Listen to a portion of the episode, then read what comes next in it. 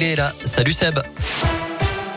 Salut Cyril, salut à tous et à la une de l'actu vers la fin du mouvement à la SNCF pour les vacances de Noël. On vient de l'apprendre après l'UNSA. Hier, la CGT Cheminot et Sudrail ont levé aujourd'hui leur appel à la grève.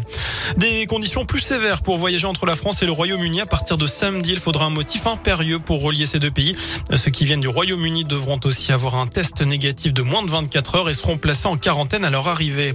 En parlant du Covid, le nombre de classes fermées stagne en France, d'après le ministre de l'Éducation. 3150 actuellement euh, par ailleurs, 110 000 faux passes sanitaires ont été détectés par les autorités. Une centaine de personnes ont été interpellées et 400 enquêtes sont ouvertes. Et puis un mot de vaccination avec cette opération spéciale organisée de demain à dimanche au Scarabée de Riorges. C'est sans rendez-vous et ça concerne tous les plus de 30 ans puisque c'est avec le vaccin Moderna.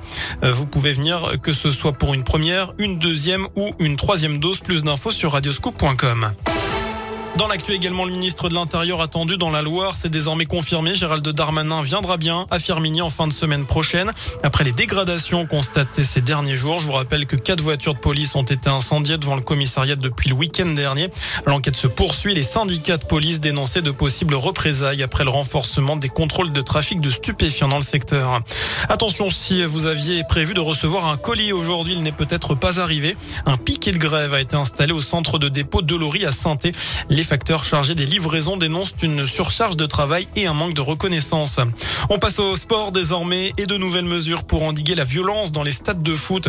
Après une réunion ce matin entre le gouvernement et les représentants du foot français, des décisions ont été prises, en Barallon. Oui, la principale, c'est que les matchs de Ligue 1 et de Ligue 2 seront systématiquement et définitivement interrompus lorsqu'un joueur ou un arbitre sera blessé par un projectile lancé depuis les tribunes. Ce qui avait été le cas lors du match Lyon-Marseille le mois dernier avec une bouteille d'eau lancée sur Dimitri Payet. Pour tout autre incident sans blessure, une cellule de crise devra se prononcer en 30 minutes maximum sur le sort. Cellule de crise dont seront exclus les présidents des clubs. Alors que Jean-Michel Aulas a justement écopé de 5 matchs de suspension de toute fonction officielle après son comportement envers l'arbitre de l'Olympico. Autre mesure, la vente le port de bouteilles en plastique seront interdits dans les stades de foot au plus tard au 1er juillet 2022. Les clubs peuvent donc le mettre en place au plus vite. Des clubs qui devront tous disposer de dispositifs de sécurité anti-projection, par exemple des filets de sécurité à partir de la saison prochaine. Des dispositifs qui seront installés seulement pour certains matchs à la demande du préfet. Merci Gaëtan. Les autorités s'attaquent aussi au fumigène avec une réflexion qui sera menée pour la création d'une amende forfaitaire délictuelle. Enfin, toujours en foot, il n'y aura que 200 supporters nantais mercredi prochain dans le chaudron. Décision de la préfecture préfecture de la Loire qui a publié tout à l'heure un communiqué avant ce dernier match de Ligue 1 de l'année. Le premier de Pascal Duprat à Geoffroy Guichard. Le nouveau coach des Verts aura droit avant un premier déplacement à Lyon pour affronter la Duchère. Ce sera dimanche en Coupe de France. Voilà pour l'essentiel de l'actu.